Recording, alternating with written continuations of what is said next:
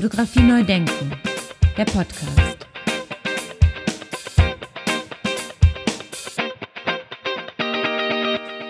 Ja, ganz herzlich willkommen zum zweiten Teil über das Deutsche Dokumentationszentrum für Kunstgeschichte, Bildarchiv Foto Marburg und über den Rundbrief Fotografie. Ja, im ersten Teil hat äh, Professor Dr. Hubert Locher so schön erzählt, wie er denn überhaupt von Stuttgart nach Marburg berufen wurde, von einer anderen Professur an der Kunstakademie in Stuttgart nach Marburg berufen wurde und wie sich das Deutsche Dokumentationszentrum für Kunstgeschichte bis hierhin entwickelt hat. Frau Scheuer hat dann weiter erzählt, wie es dann mit dem Rundbrief Fotografie losging. Ja, und auch hier möchte ich an dieser Stelle einen, nochmal den kleinen Hinweis äh, mitteilen auf den Deutschen Fotobuchpreis, denn das Online-Formular ist noch bis zum 15. Juli 2023 online sozusagen. Also noch bis zum 15. Juli 2023 können Sie, könnt ihr am Deutschen Fotobuchpreis teilnehmen. Und hier möchte ich einen äh, ganz wichtigen Hinweis nochmal geben an dieser Stelle, weil vielleicht der ein oder andere oder die eine oder die andere hier zuhören, die sich mit Fototheorie auseinandersetzen. Wir haben eine neue Rubrik geschaffen, das ist nämlich die Kategorie 07. Da können Textbände, fototheoretische, fotophilosophische Textbände eingereicht werden und am Wettbewerb um die ausgezeichneten Bücher aus Deutschland, Österreich und der Schweiz teilnehmen. Wir freuen uns auf eure, auf ihre Einreichung. Ja, dann gehen wir nochmal in das Gespräch rein und dann fragte ich äh, Hubert Locher, was denn für eine Wandlung vollzogen wurde mit dem Rundbrief, also von einer Kopiervorlage, die es erst war, hin zu einem hochwertigen, mehrseitigen äh, Magazin. Was hat sich verändert und was ist jetzt konzeptionell vielleicht neu? Die Konzeption haben wir überdacht, eben wie wir das äh, dann äh, 2014 übernommen haben. Und dann hat, das war der Anlass, äh, wie, wie möchten wir das gerne haben. Und es ist, es ist ganz ähnlich eben wie die, die Veränderung, die wir vom Bildarchiv äh, Foto Marburg zum Deutschen Dokumentationszentrum für Kunstgeschichte.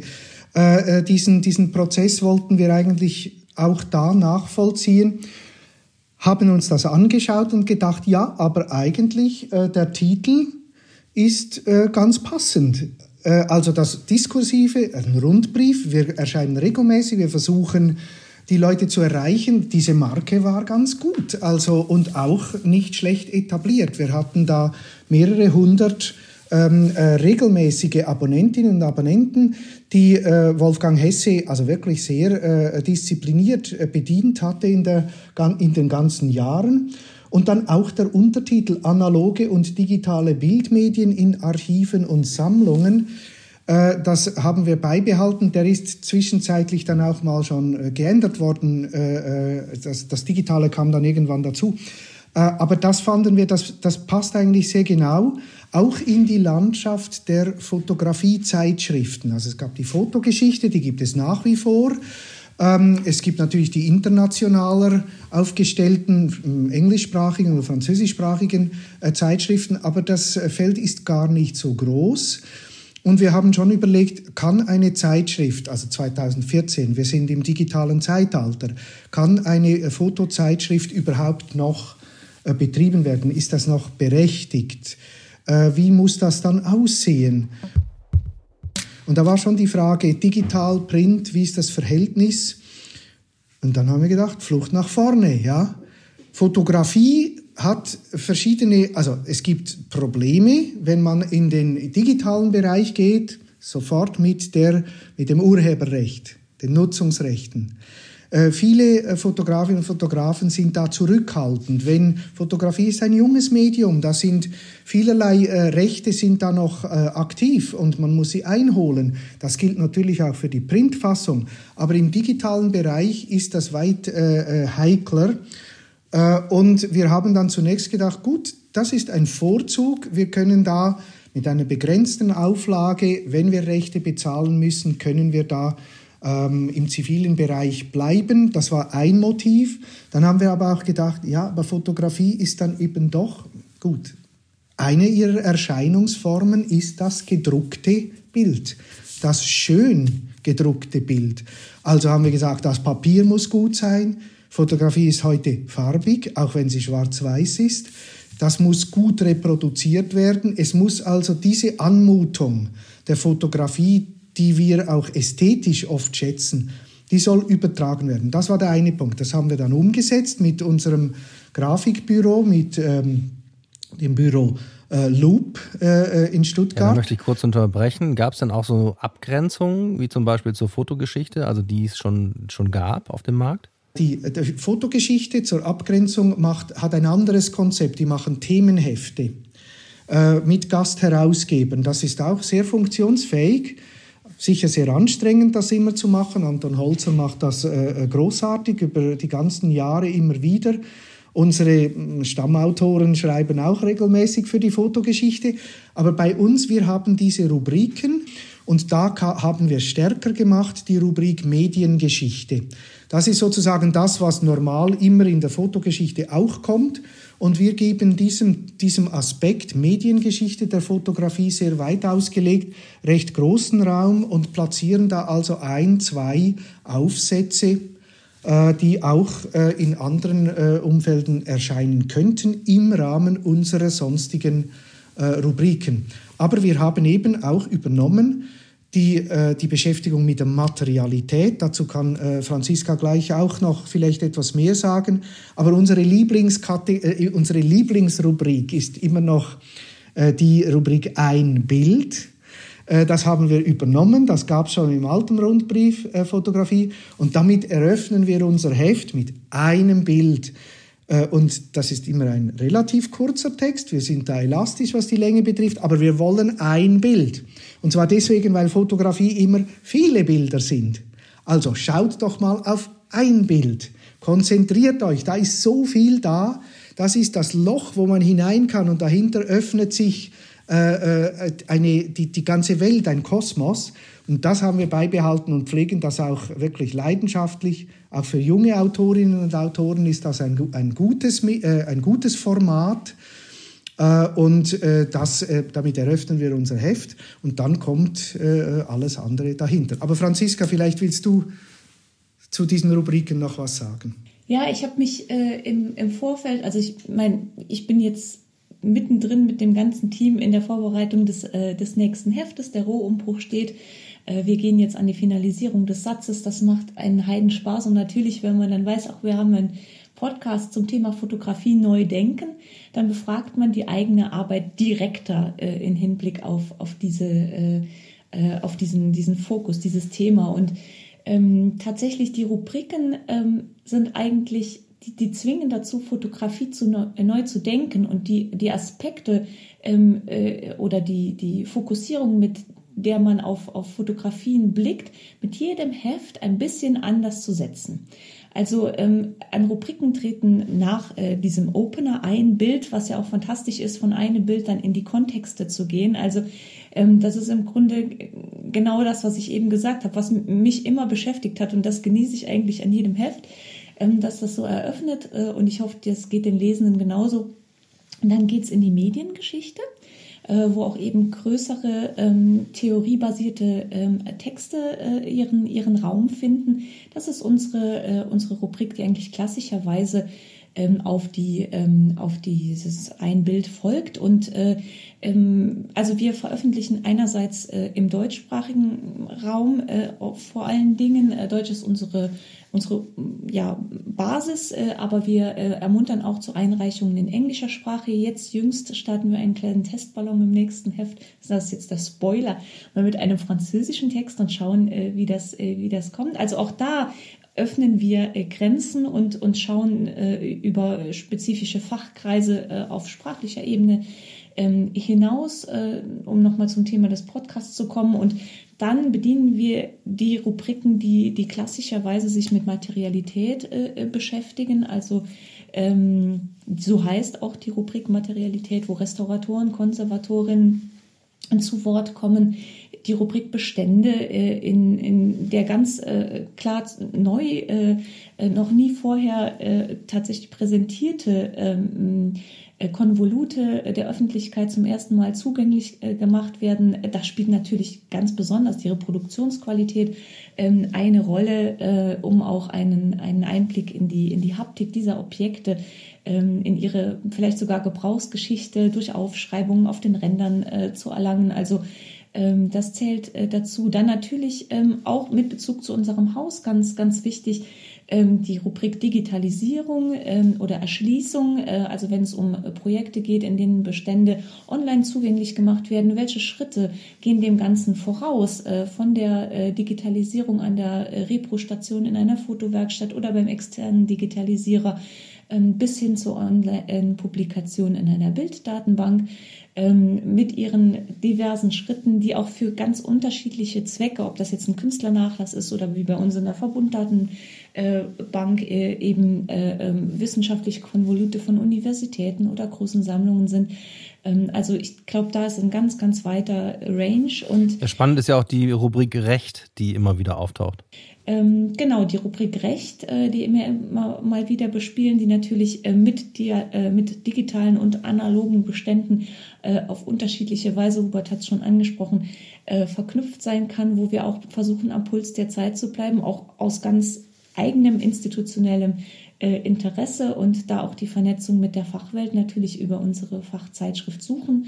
Und dann kommen wir langsam in diesen ähm, in diesem Bereich der ähm, Ausstellungsbesprechungen. Äh, wir haben auch eine Sektion Forschung, ähm, in der Forschungsprojekte präsentiert werden, auch Suchanzeigen geschaltet äh, zu Material, was aufgefunden wurde, aber noch nicht eingeordnet werden kann. Ähm, und bis dann äh, hin äh, zu den Rezensionen, äh, zur Literatur neu eingegangen, die Zeitschriftenauswertung als kleiner Service für unsere Leserinnen und Leser, was wir so für aktuell interessant erachten und ähm, mit dem wir natürlich auch zu Rezensionen auf, aufrufen und äh, ganz am Ende dann auch die Termine, ähm, Personalia, ähm, genau, Ankündigungen, Call for Papers. Also es gibt da auch einen Bereich, ähm, der versucht, ähm, Dinge zusammenzufassen, äh, um in Austausch zu bleiben mit der, mit der Leserinnen und Leserschaft ähm, des Rundbrief Fotografie. Sie hatten es vorhin schon angesprochen, ne? also die Frage, äh, macht das überhaupt noch Sinn, ein gedrucktes Medium äh, über Fotografie zu machen? Wenn wir es jetzt mal vom wissenschaftlichen, von der wissenschaftlichen Seite aus betrachten oder im größeren Rahmen mit unserer Institution zusammen und mit der Universität. Wir produzieren viermal im Jahr termingerecht ein Heft mit neuen Forschungsbeiträgen. Das ist alles neu. Das ist unpubliziert und erreichen eine Leserschaft, also die kann man äh, gar nicht auf die Abonnentinnen und Abonnenten begrenzen. Äh, die, die Abonnentenzahlen sind so hoch, dass sie den Deutschen Kunstverlag dazu bewege, bewegt haben, einzusteigen und das mit zu vertreiben. Also das ist sozusagen, also es funktioniert offensichtlich immer noch und auch in der digitalen Zeit. Und die Berechtigung dieser Zeitschrift ist, glaube ich, unstrittig ähm, weil für uns, äh, wie, es dient uns als Plattform äh, zur äh, äh sehr aktuellen und äh, zeitnahen Aktualisierung unseres Forschungsbetriebs. Das ist unser großes Schaufenster. Deswegen ist es auch wichtig, dass das jetzt auch digital, wenn äh, auch wenn gleich nicht äh, Open Access, ähm, aber digital verfügbar ist. Das ist ein ungeheurer Multiplikator. Deswegen, und wir gestalten das selbst. Also es wird viel in der Wissenschaft über Peer-Reviewed und solche Sachen gesprochen. Das ist bei uns keine Kategorie. Wir sind die Peers. Wir verantworten diese Zeitschrift als Fachleute und sagen, wir äh, überblicken das Feld, wir über, äh, haben eine Ahnung von diesen Bereichen, wir sind mittendrin selbst und wir ziehen die Kolleginnen und Kollegen aus der Forschung heran und die dürfen bei uns in unserer, auf unserer Plattform ihre neuen Meinungen. Da brauchen wir keine Peers. Das ist kein Karriereorgan. Äh, das, äh, das interessiert uns nicht. Ja? Uns interessiert die Forschung als laufender Betrieb. Und dann vielleicht noch ein Unterschied. Ich meine, wir machen jetzt hier einen, einen Podcast, es gibt Blogs, es gibt diese, das ist, das hat alles unbedingt seine Berechtigung und wird auch viel, viel, äh, vielseitig konsultiert, gelesen und das gehört mit dazu. Aber wir wissen aus unserer Arbeit, äh, eine Zeitschrift zu machen, die auf den Punkt dann erscheint in Druck, das ist nicht in Stein gemeißelt, aber fast. Da überlegt man sich vorher schon noch mal ganz genau, wie man sagen möchte. Und diese Energie, die wir äh, im Team, also wir haben ein Redaktionsteam, kein Text, der zu uns kommt, äh, wird gedruckt, wie er reinkommt. Der wird in enger Zusammenarbeit mit den Autorinnen und Autoren wird er redigiert, bearbeitet, verbessert, bebildert, ergänzt. Und das sieht man. Und dann ist man irgendwann mal so weit, jetzt raus. Und dann steht dieses Heft für, äh, äh steht das in unserer Reihe. Und das ist in diesem Format, das ist äh, formatspezifisch und ich glaube nicht, dass das überholt ist. Also Wolfgang Jaworek, äh, Wolfgang Seidel haben das Jahr und Tag betrieben. Ich weiß nicht, wie die das gemacht haben. Ähm, das ging natürlich dann, äh, als das an uns ging, mussten wir schon auch Wirtschaftlichkeitsüberlegungen machen. Da haben wir gesagt, also unsere, unser Geschäft, was wir, wofür wir als öffentlich Angestellte, als Universitätsprofessor oder als äh, promovierte äh, Forschungsreferentin, wofür, wofür sind wir angestellt? um solche Dinge zu machen, aber nicht um wirtschaftlich zu arbeiten. Also muss der ganze wirtschaftliche Teil woanders erledigt werden und abgebildet werden.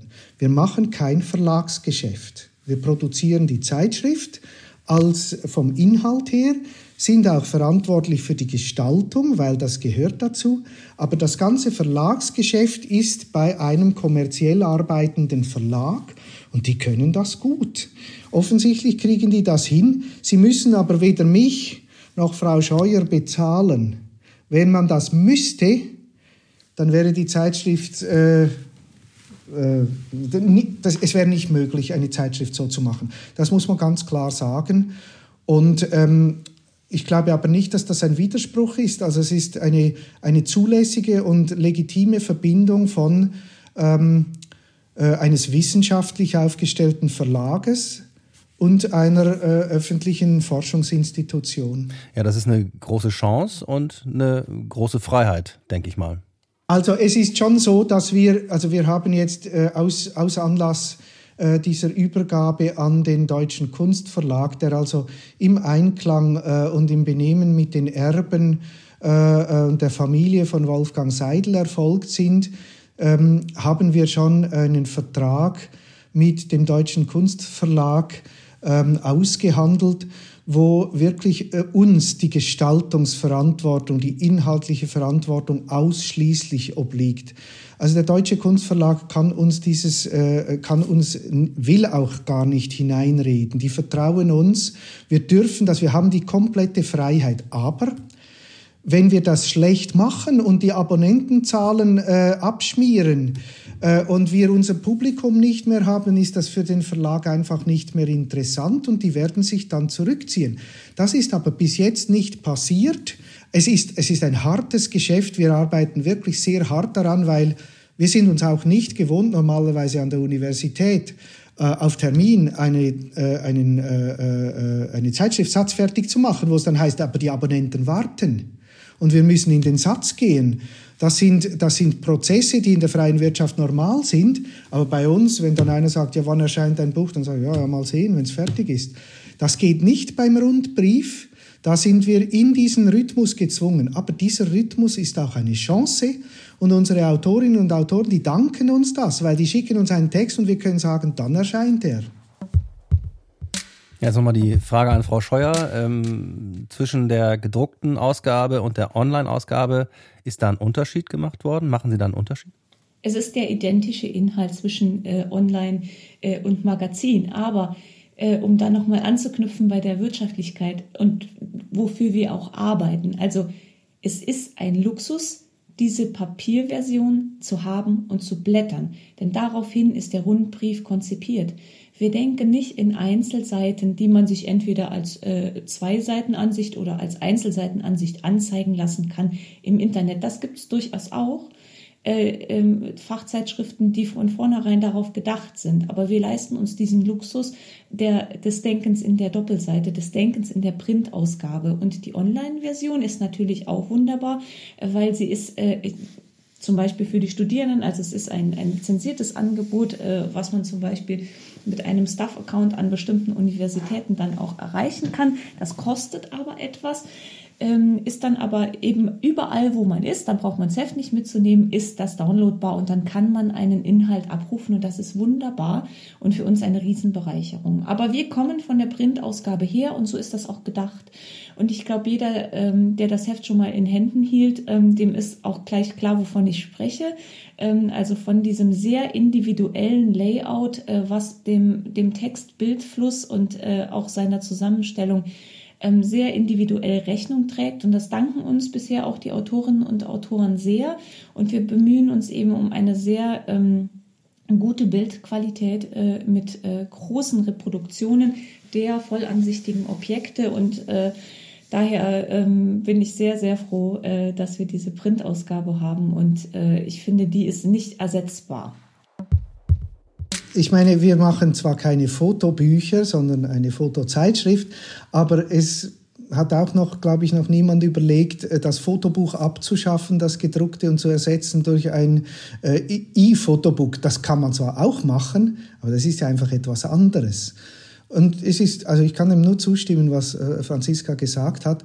Ähm, Natürlich muss man äh, jetzt da diese Haptik, äh, das ist, äh, wir wollen da jetzt nicht irgendwelche Materialfetischismus äh, bedienen. Ähm, es ist aber tatsächlich so, dass wir halt in diesem Format, äh, wir, wir denken in diesem Format. Also das ist schon ganz wichtig, dass die Gestalt äh, die Gestalt des Textes, die Gestalt des Heftes und das erschließt sich am besten in der Printausgabe, dass das überlegt ist und Teil der Sache. Deswegen können wir nur dazu einladen, äh, diese Zeitschrift zu abonnieren. Wir haben natürlich institutionelle Abonnentinnen, äh, viele Institutionen beziehen das, ähm, das Heft, also das ist unser Stamm, die Museen, die Archive und da spielt uns natürlich der Trend äh, in die Karten. Die, äh, es, es ist jetzt inzwischen anerkannt, dass Fotografie in Archiven und Sammlungen ein spezieller und auch schwieriger äh, äh Gegenstand ist, den man pflegen muss, wo man Know-how braucht. Also abonnieren viele Archive und Bibliotheken, die überhaupt eine Bibliothek haben, äh, sind äh, abonniert bei uns. Aber nach wie vor ist äh, ein, äh, nach dem, was ich äh, weiß aus den Kundendaten, über die ich natürlich jetzt nicht detailliert sprechen kann, äh, sind auch nach wie vor ein großer Teil äh, der Leserinnen und Leser sind Menschen, die leidenschaftlich äh, mit Fotografie umgehen, die Fotografie sammeln und die, ähm, die das Heft auch zu Hause haben möchten und vielleicht auch selber mal ihre Sammlung präsentieren wollen oder etwas äh, dazu beitragen. Und das ist natürlich eine wertvolle Kundengruppe. Das sind Leute, die wissenschaftsinteressiert sind, aber nicht unbedingt Wissenschaftler. Das, äh, äh das, da sind die Grenzen sehr, sehr fließend. Und das, das ergibt doch eine recht große äh, Interessengruppe. Ähm, es ist uns gelungen, die weiterhin zu bedienen. Die Abonnentenzahlen sind nicht gesunken. Äh, es gibt natürlich einen Generationenwechsel, also etliche Abonnenten, die uns über Jahrzehnte treu waren, sind einfach verstorben. Und, ähm, äh, aber die Abonnentenzahlen sind unwesentlich, wirklich sind äh, zwischendurch mal zurückgegangen, dann wieder hoch. Also wir halten uns in einem sehr, sehr schwierigen Markt und ich glaube, das ist ein, ein Erfolg. Absolut, absolut. Auf jeden Fall ein Erfolg und ich finde mich da wieder, auch mit meinem Podcast, äh, in dieser Mischung aus wissenschaftlich Interessierten und Wissenschaftlern und vor allen Dingen auch praxisorientierten äh, KünstlerInnen in meinem Fall. Und da gehören sicherlich auch Abonnenten bei Ihnen dazu. Frau Scheuer, wie, wie kann ich denn jetzt, äh, wenn ich das jetzt zum ersten Mal höre, auch vom Rundbrief Fotografie, wie kann ich denn jetzt Abonnent werden? Genau. Äh, Sie navigieren entweder auf die Seite von De Kröter oder vom Deutschen Kunstverlag. Ähm, die alte Homepage äh, von Wolfgang Seidel ist mittlerweile dorthin auch äh, verlinkt. Das heißt, äh, das ist jetzt transparent alles gut gut ansteuerbar und dort gelangt man über Zeitschriften eben auch zum Rundbrief Fotografie und über Abonnement kann man die Preise einsehen. Es gibt auch unterschiedliche reduzierte Preise und dort kann man ein Abonnement abschließen Ähm, genau, und äh, das, kann man, äh, das kann man analog oder auch digital tun. Ähm, beim Digitalen wäre allerdings zu beachten, ob die Bibliothek, an der man als Studierende assoziiert ist, das als kleiner Hinweis, das nicht ohnehin schon tut. Also für die nicht so Finanzkräftigen, es rührt mich immer sehr an, wenn ich mit jemandem spreche, der im Mittelbau tätig ist und sagt, ich leiste mir den Rundbrief als Printausgabe und zwar privat. Also das sind die, äh, die wirklich Passionierten und da ziehe ich meinen Hut äh, und finde das auch ganz toll. Ähm, aber für die mit kleinem Säckel sollen erstmal schauen, ob die Bibliothek das nicht ohnehin im Angebot hat. Das ist gar nicht so selten der Fall. Äh, und dann sind alle ganz herzlich eingeladen, äh, uns zu lesen. Und wenn sie sich inspiriert fühlen, auch äh, gerne eine Initiativeinreichung vorzunehmen. Also einen Vorlauf von zwei bis drei Monaten für die Veröffentlichung haben wir immer. Ähm, und wenn da Zweifel bestehen, dann kann man mich über die Seite vom DDK auch finden und einfach mal anrufen. Ich bin jederzeit bereit für ein Akquisegespräch. Sehr schön. Also ein Akquisegespräch, um da zu veröffentlichen. Das kann dann jeder tun quasi. Ja, natürlich. Äh, ja klar, wir, äh, wir sind da ganz unvoreingenommen. Alle interessierten Autorinnen und Autoren aus dem Fachbereich Fotografie im weitesten Sinne äh, sind durch den Rundbrief Fotografie angesprochen und herzlich willkommen. Hm. Und wenn es dann mal noch nicht reicht, äh, dann gibt es äh, ein Open Peer Review Verfahren der, äh, der Begutachtung und der Korrektur. Und das ist auch Gold wert, weil dann sieht man, was vielleicht noch nicht so und was man beim nächsten Mal besser machen kann. Oder man hm, findet mit ähm, Hilfestellung doch mal zu einer kleinen Veröffentlichung sein, dass man eine Ausstellung bespricht. Also das Publikum äh, ist angesprochen. Ja, vielleicht kann ich ein, einen Punkt dazu noch ergänzen, weil wir können uns auch noch in manche Bereiche vortasten. Und wenn wir äh, unseren äh, Interviewer hier äh, dabei haben, was wir vielleicht auch noch mehr machen können, wir könnten natürlich auch Fotografinnen und Fotografen selbst zu Wort kommen lassen und ihnen auch helfen, äh, ähm, wenn sie vielleicht selbst normalerweise keine Texte über sich selbst schreiben, aber dann doch eine Vorstellung haben, dass sie vielleicht ihre Arbeit vorstellen möchten. Wir hatten auch schon das Format des Interviews zum Beispiel. Und äh, ich finde das äh, interessant. Also wir möchten auch unsere Gruppe äh, die Personen, die da eine Plattform finden, so weit wie möglich halten. Und es gibt da keine Differenz zwischen denen, die die Fotos machen und denen, die über die Fotos schreiben. Und da wir sowieso äh, mit am Text arbeiten gemeinsam, gilt das genauso für Künstlerinnen und Künstler und für Fotografen. Sehr schön. Also ganz klar der Aufruf an alle, die das jetzt hören, äh, sich da mal mit zu beschäftigen und vielleicht mal einen eigenen Text zu verfassen. Gilt das auch für Studierende? Ja, wir, äh, also äh, Schreiben ist ein schwieriges Geschäft. Das ist, man muss nicht meinen, man kann gleich einen publikationsfertigen Text äh, äh aus dem Stand entwickeln. Ähm, das ist, äh, wir sehen das, wir haben alle Stufen äh, der, ähm, also Studierende, die in einem von meinen Seminaren mal eine Besprechung gemacht haben, sage ich, doch, das hat, du hast einen guten Ansatz, jetzt schauen wir, machen wir daraus eine Ausstellungsbesprechung. Das haben wir, das ist ziemlich viel Arbeit, wir können nicht das ganze Heft mit so etwas bestreiten, aber immer einmal wieder. Und dann haben wir natürlich die äh, Leute, äh, also wenn Bernd Stiegler etwas schreibt, dann muss man nicht mehr viel dazu machen.